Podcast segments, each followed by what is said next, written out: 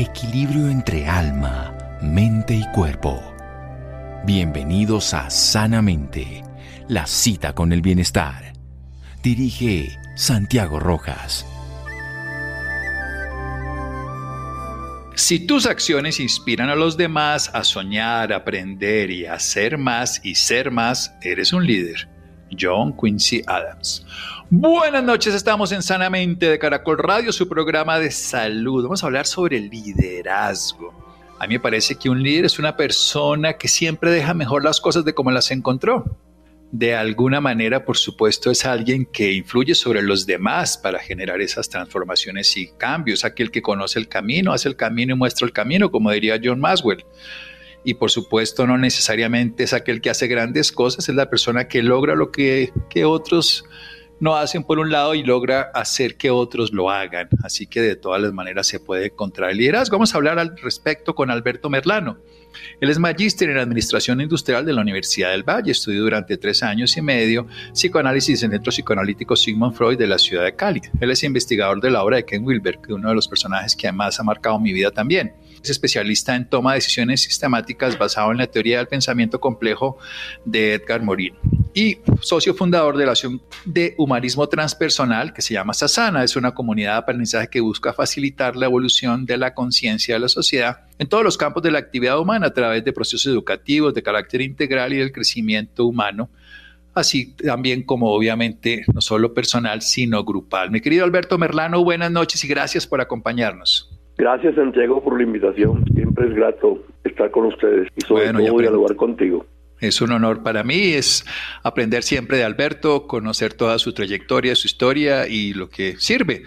¿Qué es esto del liderazgo para Alberto? Se ha discutido mucho y hay muchas definiciones sobre ese tema, pero también es claro de que el líder actúa en diferentes eh, circunstancias, con diferentes grupos. Entonces, si uno piensa en eso, de los grupos en los que los líderes actúan, vemos que hay líderes que actúan sobre personas, aunque se reúnan en grupo, por ejemplo, los profesores. Eh, tú en, tu programa eh, tienes una influencia sobre mucha gente que te está escuchando. Hay gente que mm, actúa eh, como líder de grupo, ya no de personas, sino de personas como grupo. O sea que la identidad de lo que está dirigiendo no es la de una persona en particular, sino la de un grupo, un departamento, una empresa, una organización. Y el liderazgo más eh, comentado y generalmente más eh, ampliamente investigado es el liderazgo de grupos grandes, de organizaciones grandes, estados, comunidades, etcétera, tratando de buscar una forma de encontrar el común denominador de todo este tipo de líderes, líderes que influencian individuos que se reúnen en grupos, los estudiantes en la clase, líderes en, las organizaciones, líderes en una, de una nación, etcétera. Eh, pienso que un individuo es un líder en cualquier situación en la que su pensamiento o las acciones influyen sobre las ideas o conductas de los demás. Sin embargo, eh, el, liderazgo como es entendido en el mundo de las empresas requiere voluntad directiva, o sea, requiere que la persona quiera ejercer ese liderazgo, quiera conscientemente influenciar a otros. Pero si la definición es esa de que ser líder en cualquier situación en la que tu pensamiento o tus acciones influyen sobre las ideas o sobre las acciones de los demás, eh, habría mucho líder reluctante, o sea, que el líder que no querría ser líder. Me imagino que Lady Dino le daría mucho eh, gusto influir en todo el mundo con la forma de vestir, por ejemplo. A Gabriel García Márquez definitivamente no le impactaba para nada el que su forma de escribir, su realismo mágico, fuera copiado a lo largo y ancho del mundo. Sin embargo, ejercían una influencia aunque no quisieran ejercerlo. El liderazgo ya centrado en la organización, centrado en la empresa, por el contrario, está pidiéndole a la persona que lo ejerce que lo haga conscientemente, o sea, que conscientemente quiera influir en el pensamiento y en las, eh, acciones de las personas que están a su cargo. Entonces, en términos generales, el factor común, el, el común denominador de todos tipos de líderes que pueden existir, es la influencia en la forma de pensar y de actuar de los demás. La influencia de la forma de pensar y actuar de los demás, vamos a hablar sobre liderazgo a continuación nuevamente con Alberto Merlano. Seguimos en Sanamente de Caracol Radio. Síganos escuchando por salud. Ya regresamos a Sanamente. Bienestar en Caracol Radio. Seguimos en Sanamente. Seguimos en Sanamente de Caracol Radio con el socio fundador de la Asociación de Humanismo Transpersonal Sasana, magíster en Administración Industrial de la Universidad del Valle, además seguidor de la obra de Ken Wilber y de Edgar Morin. Nos está hablando Alberto Merlano, está hablando de esa capacidad que tiene un individuo que sus pensamientos y sus acciones y sus ideas puedan llegar a influir en los pensamientos, en las ideas y en las acciones y en el comportamiento de otro individuo, que esto puede ser en la esfera obviamente de un grupo pequeño, de individuos, de grupos estudiantiles, grupos diferentes, de organizaciones empresariales y por supuesto de una nación y un país, como puede ser un presidente que hay, en este caso que se, supone que debería tener la voluntad de lograrlo, pero nos ponía el ejemplo de Lady D, miles de personas no quieren ser líderes como tal, pero se convierte de esa manera. Pero precisamente la pregunta, ¿se nace o se hace, Alberto? Las dos cosas. O sea, hay elementos dentro del liderazgo que mm, tienen un componente genético, pero el solo componente genético no define el que sea usado a plenitud y la persona se pueda convertir en, líder. Y hay una acción que tiene que ver con la situación, lo que la situación demanda del, líder que no se puede encajar dentro de factores que la persona tenga eh, como eh, naturales de, nacimiento. Entre los que se han señalado, por ejemplo, como factores de, nacimiento, tiene que ver con la inteligencia, en particular la inteligencia emocional, la motivación hacia resultados, que también llama motivación hacia logro, eh, la, motivación hacia el poder, uno muy poderoso que es la autoconfianza, y la disciplina. O sea, son, son características que están casi que inmanentes dentro de la definición de lo que es un líder. Por ejemplo, en términos de inteligencia, el, el, el, líder debe tener una inteligencia igual o superior al medio del grupo que lidera o que dirige. Si no la tiene, si la inteligencia de su grupo en promedio es superior a la de él, el liderazgo lo pierde. Podrá ser jefe, que se llega al, al mando por elección de otro, pero no líder que es elegido o mm, aceptado por la gente o las personas sobre las que está ejerciendo su autoridad. La inteligencia emocional, fundamental. Sin inteligencia emocional, allí no hay posibilidad alguna de ejercer liderazgo. Bueno, aquí está bien interesante eso, sí, la autoridad que le llega a dar una institución, un Estado a una persona la convierte en jefe y lo convierte en autoridad, como puede ser, por ejemplo, lo que tiene un policía que está vestido, un militar, un ministro, lo que sea, un jefe de cualquier empresa. Pero ese poder se gana y se, y se tiene. A veces la señora de los tintos puede ser una lideresa impresionante dentro de una institución y no tener la autoridad que tendría el jefe de ese lugar. Hablemos un poquito de la inteligencia emocional, porque esta es una de las características más interesantes. Uno lee a Daniel Goleman y le da una importancia capital y lo pone como un requisito fundamental para ser líder. Cuéntenos un poco al respecto, Alberto.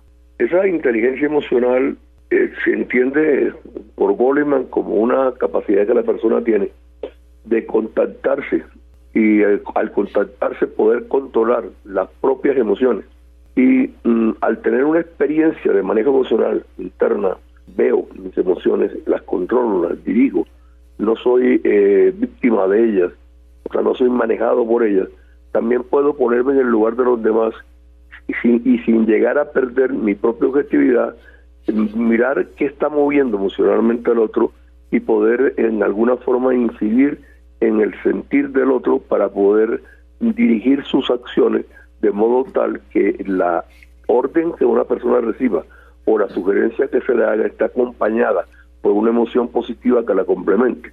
Es un, un, contacto con el mundo emocional propio y con el mundo emocional de los demás. Eh, para eh, Goleman, las eh, condiciones fundamentales del liderazgo eh, pasaban por la llamada inteligencia emocional por él. O sea, esa inteligencia emocional, cuando la trató de escribir, hizo eh, posible que esto que yo acabo de decir hace un momentito lo pudiera poner en factores. O sea, un factor de autoconciencia, un factor de eh, autocontrol y un factor de empatía. Al liderazgo le añadió un, un, elemento adicional que mencioné como aquellos que tienen un componente o genético o de primera infancia que mm, no es fácil modificar posteriormente, que era la motivación al logro, o sea, la motivación hacia la obtención de resultados, porque puede haber mucha inteligencia emocional y poca motivación a obtener resultados, a logros. El hecho de que una persona, por ejemplo, sea inteligente emocionalmente, pero no tenga motivación de logro, puede eh, explicar que se sienta cómodo, por ejemplo, en labores de consultoría o de asesoría, pero que no quiere emprender. O sea, que no haga lo que tú has hecho en toda tu vida. Tus resultados muestran que no solamente tienes inteligencia emocional, sino que también tienes motivación de logro. Sí, porque un terapeuta en sí mismo nos educan, por ejemplo, para tener inteligencia emocional, reconocer nuestras emociones, diferenciarlas de los demás, influir a través de las propias emociones en las decisiones de los demás. Pero puede ser bajo la sombra o exponiéndose públicamente porque hay una motivación de logro. Creo que ahí es donde nos pone usted la disciplina, la autoconfianza y, por supuesto, la capacidad de persistir, ¿no? Que la necesitamos y todo, como dice Goleman, es autoconciencia, es autocontrol y algo fundamental que nuevamente tiene que ver con la inteligencia emocional, que es como el capítulo final, que es la empatía, que puede llegar a la compasión. Precisamente quiero tocar ese punto. ¿Cómo desarrollar la empatía? ¿Cómo ser compasivo en el sentido espiritual del término? Colombianamente y coloquialmente decimos compasivo como la gente que le da lástima y pesar por los otros, pero eso no tiene nada que ver con la realidad. ¿Cómo desarrollar la empatía y la compasión, que son transformaciones muy poderosas del ser humano? E, esa, eh, definición estás haciendo, o sea que la empatía no necesariamente significa una compasión idiota, como le llama eh, Wilber. Sí, perfecto. Que, no, se, no se traduce en resultados, que no se traduce en acción. Es una de las preguntas que más frecuentemente se hace, porque si la empatía y la, la necesidad de, de conectarse emocionalmente con el otro se necesita para poder ejercer como líder, el desarrollo de la misma es necesario. Goleman mantiene, y yo tengo ahí una diferencia, y cuando digo que tengo una diferencia con Goleman, eh, seguramente es Goleman el que tiene la razón y no yo. Porque Goleman... bueno, no, son, son posturas, ¿eh? son posturas, ambos son respetables. Yo respeto a Alberto y a Goleman, y la experiencia de cada uno también tendrá sus matices. Adelante. Goleman en algún momento eh, sostiene la, la, concesión de que la inteligencia emocional eh, puede adquirirse. yo creo que la inteligencia emocional puede desarrollarse o sea, que tiene un componente eh, genético, sí, hay personas más emotivas que otras. O sea, eh, eh, un sanguíneo tiene emociones y las, tiene bastante fuertes, pero una persona que no sienta tanto y por, por, por genética y a veces hasta por, por cultura, un melancólico, por ejemplo, la, el desarrollo de la inteligencia emocional cuando el sentir no vibra dentro del ser de ese individuo, eh, no lo veo tan posible. O sea, si, si, mido inteligencia emocional entre 1 y 10, el entrenamiento puede ayudar mucho a que uno se comporte de, como se comportaría una persona con inteligencia emocional. De hecho, las eh, enseñanzas mm, de la comunicación no violenta eh, de Marshall Rosenberg son un instrumento que yo utilizo muchísimo para el entrenamiento de inteligencia emocional. O sea, el, inteligente emocional sabe intuitivamente mucho de lo que eh, Goleman enseña a, desarrollar, pero el inteligente emocional siente y el leo inteligente emocional no siente lo que el otro tiene, pero sí puede aprender las conductas que desarrolla o, el inteligente emocional y mejorar en el puntaje. O sea, de 4 sobre 10 puede pasar de, de, de, a 6 o a 7 y tener un manejo socialmente aceptable. Pero la inteligencia emocional tiene su componente, su componente de que sientas. Ahora, a nivel de desarrollo de conciencia, esto se enreda un poquito más, pero también clarifica. A fin de cuentas, el desarrollo de conciencia, en la medida que la persona va ampliando su nivel de conciencia, el narcisismo va disminuyendo y la persona se identifica cada vez más con más personas. O sea, pasa de no tener identidad sino consigo mismo a identificarse con los grupos de referencia, a identificarse con aquellos que piensan y sienten como él, hasta que en un nivel que de conciencia la persona empieza a identificarse con la humanidad entera y en otro nivel de conciencia empieza a identificarse con el cosmos entero. Entonces, a veces la pregunta de cómo desarrollo el nivel de conciencia se parece mucho a cómo desarrollo la inteligencia emocional, porque una respuesta como le podría dar a cómo desarrollar la inteligencia emocional de las personas podría ser desarrollando su nivel de conciencia. O sea, en la medida en que desarrolla ese nivel de conciencia, la inteligencia emocional derivada de con quién me identifico, con quién veo eh, una, una paridad, a quién siento mis hermanos, cómo defino quién es mi prójimo, se va incrementando, se va desarrollando. Ahí, ahí es donde vemos un cambio de conciencia, ya dejamos de pensar en, nos, en cada yo y pensamos en un nosotros. Vamos a otro pequeño corte aquí, maravillosamente aprendiendo a Alberto Merlano. Seguimos en Sanamente de Caracol Radio. Síganos escuchando por salud. Ya regresamos a Sanamente. Bienestar en Caracol Radio. Seguimos en Sanamente. Seguimos en Sanamente de Caracol Radio. Estamos aprendiendo de liderazgo con un magíster en administración industrial, con una persona que ha estudiado el psicoanálisis en el Centro Psicoanalítico Sigmund Freud, seguidor de Ken Wilber, de Ergan Morin. Estamos hablando incluso de Daniel Goleman hablando de la propuesta de Alberto de decir que la inteligencia emocional se desarrolla, esa capacidad de reconocer las emociones y los demás, que los sentimientos mueven a las personas, que tenemos la capacidad de dirigir el pensamiento y la acción a través de ellos, que podemos influir, que es una característica que se puede desarrollar, pero no necesariamente sería, seríamos líderes si no tuviéramos una motivación a logros y puede ser esa motivación incluso al poder, como ocurre en los políticos, que tiene que tener autoconfianza, por supuesto, para desarrollar esa capacidad de enfrentar condiciones adversas una disciplina para sostenerlo y tener un nivel de inteligencia que sea mayor que el grupo donde se desarrolla, porque si no sería jefe por autoridad, pero no sería ese poder que le da la legitimidad al líder. Y estamos hablando además que en la medida que ese líder también desarrolla otras características,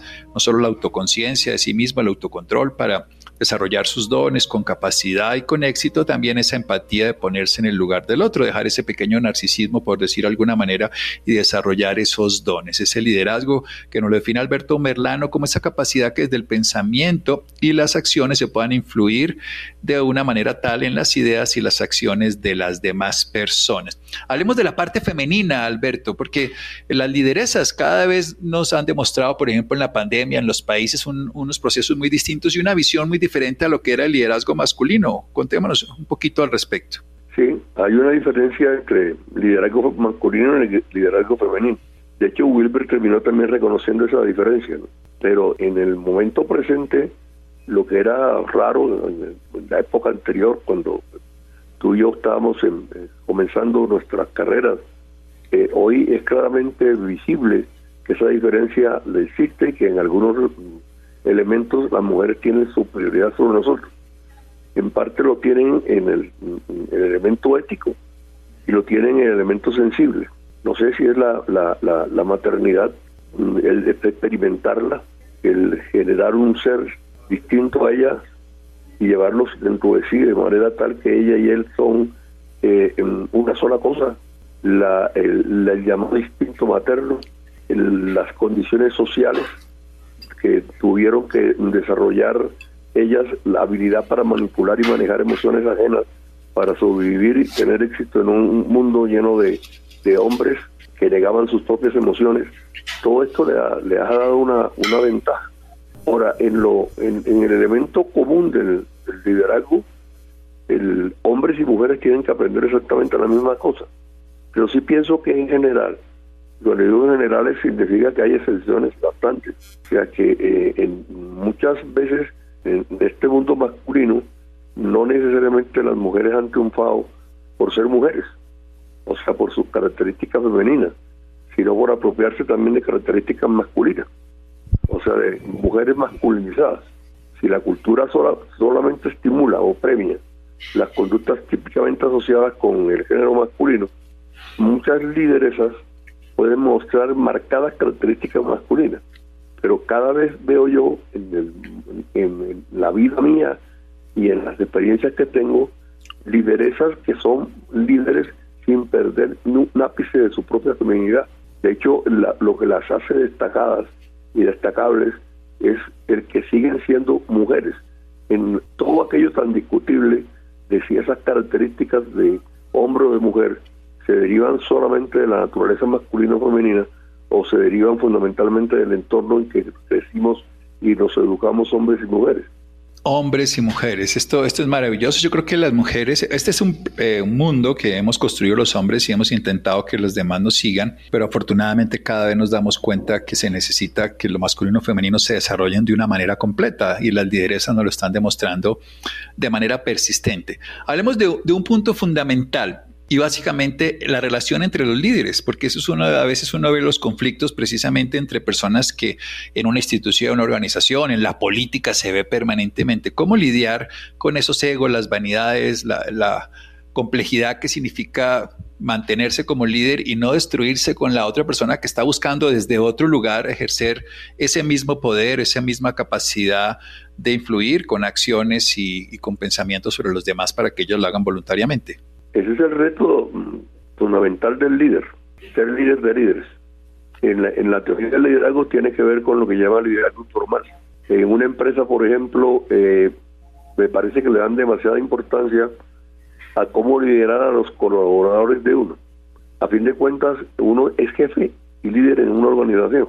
Y muchas de las características atribuidas al liderazgo, o conductas más bien atribuidas al liderazgo, también se le pueden atribuir a la jefatura y manejar el grupo que depende de uno, aún con deficiencia en el liderazgo, puede ser exitoso porque el, jefe tiene un poder que le eh, hace que sus órdenes o sus instrucciones sean acatadas.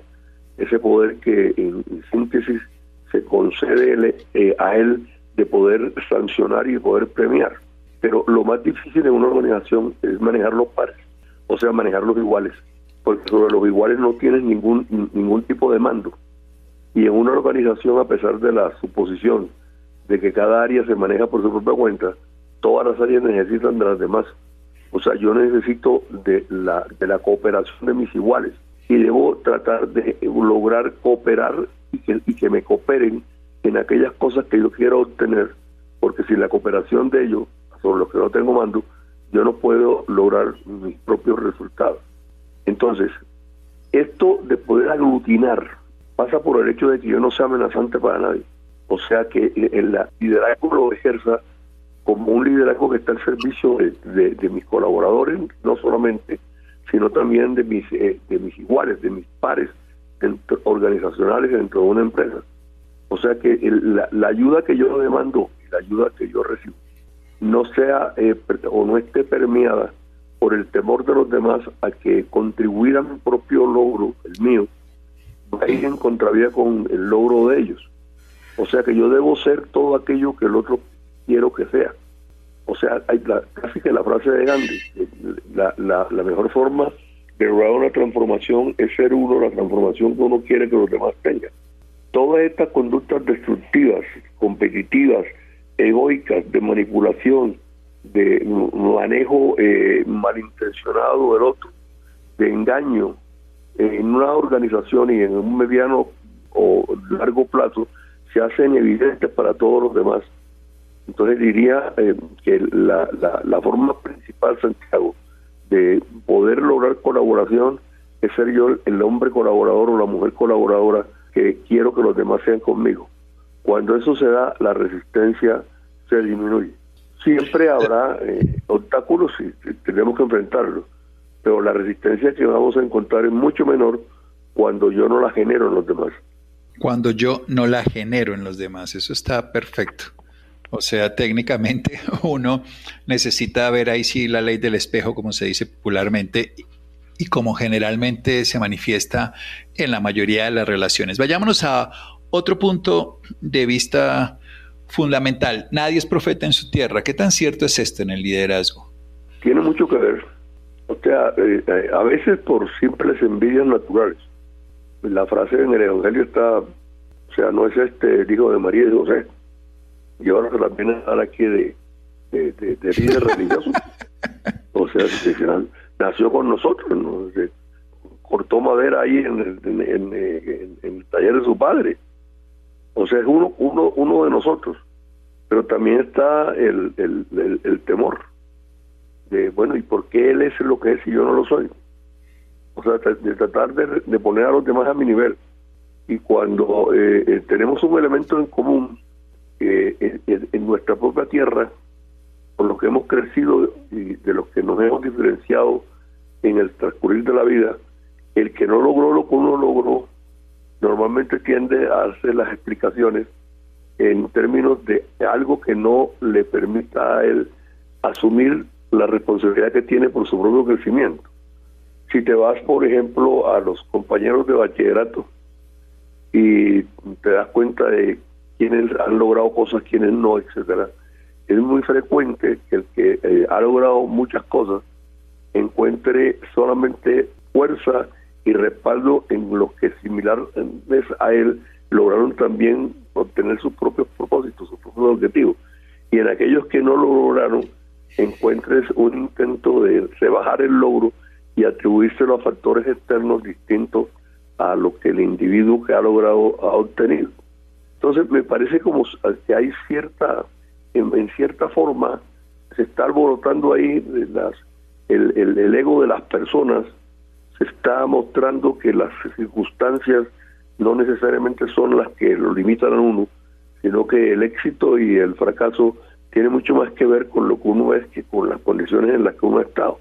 Y el, con lo que uno es, esto es, esto es clave. Lo que uno es, sí, con lo que uno es. Y eso se, puede ver evidente.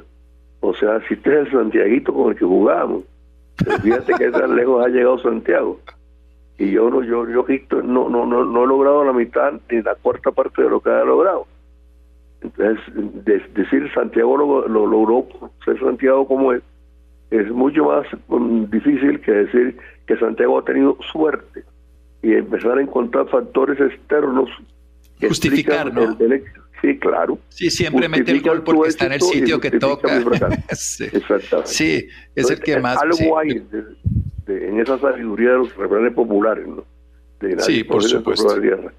Y este es tan antiguo como Cristo. O sea, este viene de atrás, bastante lejos. Bueno, mi querido Alberto, ¿dónde podemos tener más información sobre lo que hace Alberto, sobre lo que enseña, sobre lo que practica, sobre lo que escribe, redes sociales, algún lugar? Porque es maravilloso lo que nos puede compartir y ponernos a reflexionar. Yo no tengo eh, publicaciones en redes sociales.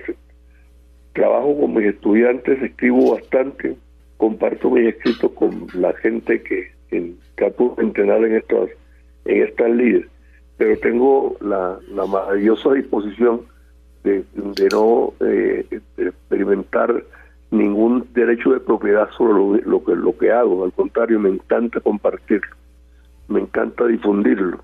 Entonces la mejor forma sería eh, escribirme a mi email alberto 2009 gmail.com. Perfecto, sí, me consta perfectamente esa capacidad y esa condición de compartir. Y yo sí creo desde esa perspectiva, Alberto, que uno nace desnudo y se va desnudo y todo lo que logre es una maravilla, pero nada le pertenece.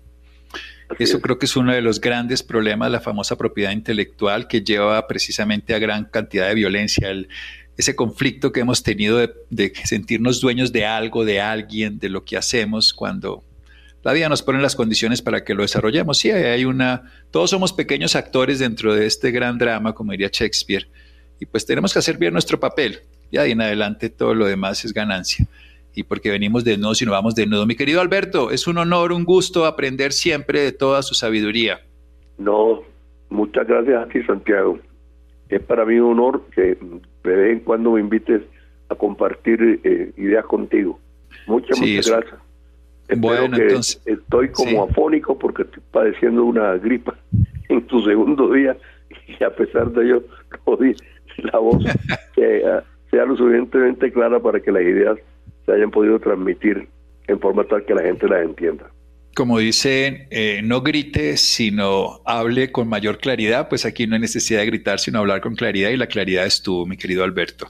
Recordemos albertomerlano2009 si le quieren escribir, si quieren saber un poco más al respecto de todo lo que él escribe. Yo sí he recibido muchas cosas de él, publica y ahora nos cuenta en Sanamente. Alberto, un abrazo. Lo mismo, Santiago.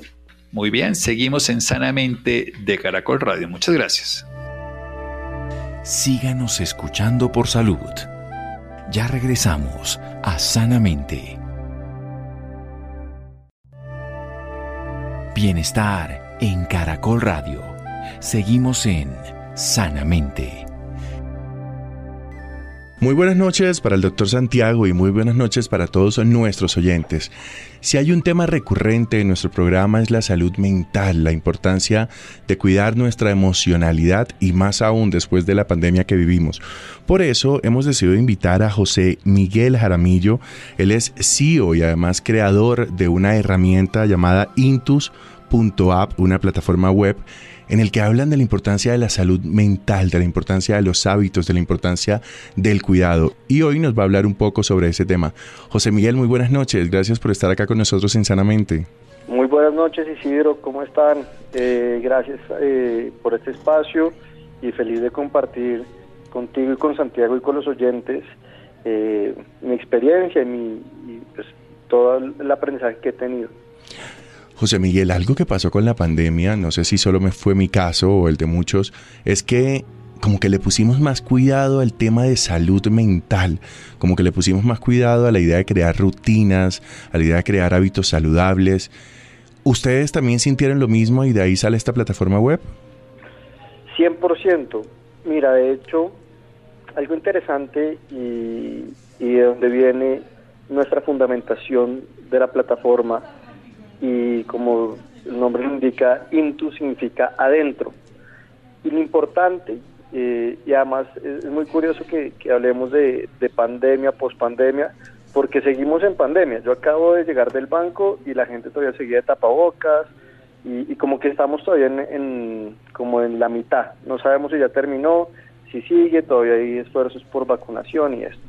Pero, sin embargo, lo que nos pasó en pandemia es que fue un momento de conectar con nosotros, por obligación, porque ya no podíamos seguir viajando, yendo a conciertos, a fiestas y como dejando de un lado ese cuidado físico, mental y emocional. La plataforma no nace de ahí, la plataforma nace porque yo en 2018 eh, sufrí un proceso de depresión de tres o cuatro meses. Y cuando sufro ese proceso de depresión, voy a un psicólogo, donde un life coach, comienzo a entender la importancia de cultivar la gratitud, la meditación, la alimentación consciente. Y cuando hablo de la alimentación consciente, no es limitarnos, sino oír el cuerpo y entender que nosotros también tenemos una responsabilidad muy grande en nuestro bienestar, porque normalmente vamos donde un nutricionista o vamos al gimnasio y les decimos, bueno, ¿qué tengo que comer? Y que ellos nos guíen como expertos pero está en mí y en mi responsabilidad asumir esa soberanía de mi cuerpo y entender que el alimento es parte de mi proceso de energía. Mm. Por eso nace Intus. Nacemos para crear micro hábitos o hábitos con un enfoque de aprendizaje. Y lo que invitamos a las personas es a regalarse cinco minutos al día, vean un video que está con un enfoque de hábitos, con más de 23 expertos, como Gonzalo Gallo, Andrés Ramírez, eh, Juli Gaya, María Paz, con los cuales vamos a conectar la curiosidad como un valor rector para potencializar el aprendizaje continuo. Y está dentro de nosotros poder experimentar. Yo te pongo un ejemplo, yo acabo de terminar hoy un curso de cuatro días de meditación trascendental y es algo con el que yo me conecto y lo estoy experimentando y me encanta porque son 20 minutos eh, en la mañana y 20 minutos en la tarde-noche. Hay otras personas que se conectan con otras fuentes de meditación o no se conectan con la meditación, pero lo importante es regalarnos cinco, al menos cinco minutos al día para cultivar nuestros hábitos físicos, mentales y emocionales. Y hacia eso gira todo, la salud preventiva. José Miguel, usted habla de cinco minutos, habla de rutinas, habla de hábitos y le quiero preguntar qué tan importantes son esos hábitos, esas rutinas para generar no solamente una buena salud mental, sino una buena salud física. Yo creo que es fundamental y, con base en eso hay que, hay que experimentarlo. Yo, por ejemplo, en 2019 eh, corrí el medio Ironman de Río de Janeiro y hoy en día estoy practicando yoga, practicaba Muay Thai. Entonces, lo importante también es como dentro de esa diversidad y esa curiosidad, ir experimentando. Yo tengo un ritual eh, de dos horas diarias en la mañana. Yo me despierto entre 5 y 55 y 6 y media. Lo primero que hago es hacer yoga, 10, 15 minutos para estirar el cuerpo. Después hago mi meditación trascendental. Después leo 15 minutos, me tomo un café y hoy, por ejemplo, salí en bicicleta con Rocky Marciano, mi perro, a dar un paseo. Ya después sigo mi día. Empiezo a las ocho y media, nueve, y comienzo toda mi día con energía, con, con el espacio. Y también es muy importante ahora, con este esquema híbrido de presencial y virtual, darnos cinco minutos de respiro en cada, antes de cada reunión. Ya lo que yo hago, por ejemplo, en, como metodología de la empresa, es cuando vamos a empezar una reunión, al menos un minuto de respiración consciente. Respirar, inhalar y exhalar por la nariz. Y así entramos todos en sintonía, los que vamos a estar en la reunión, así sea virtual, con el momento presente y con lo que estamos haciendo. Porque lo que pasa es que normalmente venimos de una reunión a otra, estamos respondiendo un mensaje, estamos respondiendo una llamada y no le estamos dedicando la energía y la atención a las personas con las que estamos construyendo. Entonces, para mí es fundamental, eh, sobre todo los hábitos. Los hábitos, la rutina puede cambiar. Tú puedes un día hacer una cosa, un día hacer otra cosa, con base en, el, en lo que quieras experimentar. La naturaleza, eh, el ejercicio, el gimnasio, levantar pesas o alimentarte de una forma diferente. Lo importante es que entiendas que estás escuchándote a ti guiándote por unos expertos, porque eso también es muy importante, porque hay una sobredosis de información. Mm. Todo el mundo nos bombardea con información, pero lo importante es entender que aquí en Colombia hay muchos expertos y queremos honrar esa sabiduría que tenemos ahora en Colombia. José Miguel, ¿cómo puede también esta plataforma ayudar, digamos, en los entornos laborales? Y se lo digo porque para muchos que estuvimos en casa trabajando, volver a la oficina no es una, em, digamos, una tarea fácil, ¿no? Estamos también acomodándonos, acoplándonos y eso también puede generar algunos temas de ansiedad. ¿Cómo las empresas deberían intervenir en estos temas de salud mental o cómo lo buscan ustedes a través de Intus? Mira, eh, nosotros trabajamos a través de las pausas activas, que es una normativa vigente y en obligación todas las empresas con más de 10 trabajadores tienen que cumplir una normatividad de, de, pues de salud en general.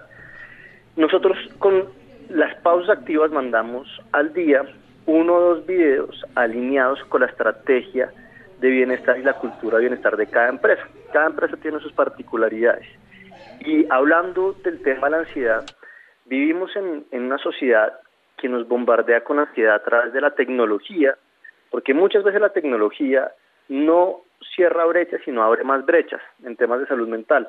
Hay nuevos trastornos eh, corporales con los filtros de las redes sociales, eh, es cada vez más alto los casos de ansiedad, de burnout eh, que se viven en las empresas y son enfermedades muy silenciosas, todavía siguen siendo, porque hay que tener mucha valentía para tú levantar la mano y decirle a tu jefe o decirle al gerente de recursos humanos o el encargado de recursos humanos, estoy pasando por ansiedad, por ataques de pánico, por depresión, eh, estoy con burnout, porque lo primero que van a pensar es o lo sacamos o, lo, o no lo promovemos. Y la idea es comenzar a crear esa cultura de bienestar. Y lo interesante de la herramienta de Intus es que con la misma cultura que tenemos de las plataformas de streaming como es Netflix, Disney Plus, con el acceso y con la membresía mensual, trimestral, semestral o anual que les damos a las empresas, la persona, el colaborador, tiene acceso para toda su familia, porque entendemos que el bienestar del colaborador viene muy influenciado de las cinco personas con las que más pasa tiempo y por lo menos dos o tres de esas cinco son parte de su núcleo familiar. Entonces, mi mamá ha sufrido depresión eh, y al igual que mi hermana, entonces es poder también pasar de esa conciencia, que es el punto de partida del yo, cambiarlo por la compasión al nosotros y entender que la depresión, la ansiedad son enfermedades muy silenciosas, que la gente no tiene por qué detectarlo, pero lo pueden estar sufriendo. Y en servicio, porque también las empresas nacemos para servir a la sociedad y mejorarla, no solamente eh, pues para generar beneficios y, incrementar la productividad y volver a conectar, por ejemplo, con una, esencia fundamental que es el ser. Una de las técnicas más importantes del ser y de las mejores herramientas que tenemos es la respiración pero te aseguro que ni a ti ni a mí nos enseñaron a, a, respirar en el colegio, ni en la universidad, ni en la casa. Pero la respiración es parte fundamental de bajar la ansiedad, de bajar el estrés, que lo hemos normalizado. Pues José Miguel, eh, nos alegra mucho contar con su presencia, además que sigamos llevando bienestar, que es el enfoque que tiene este programa, así que agradecemos mucho su presencia en él. Muchísimas gracias por acompañarnos aquí en Sanamente. No, muchísimas gracias a ustedes y, y también lo que queremos hacer mención es que estas son las iniciativas que quieren potencializar toda esta cultura que se está manejando a nivel institucional del gobierno en, en, prevención y promoción de la salud mental, física y emocional. Entonces, muchas, muchas gracias por este espacio y nada, aquí estamos para servir y seguir creando país. Muchísimas gracias. Feliz noche, que descanse. Feliz noche. Gracias Isidro, muchas gracias a Ricardo Bedoya, muchas gracias a Mario, muchas gracias a John Sebastián. Quédense con la voz en el camino con Ley Martín, Caracol piensa en ti. Buenas noches.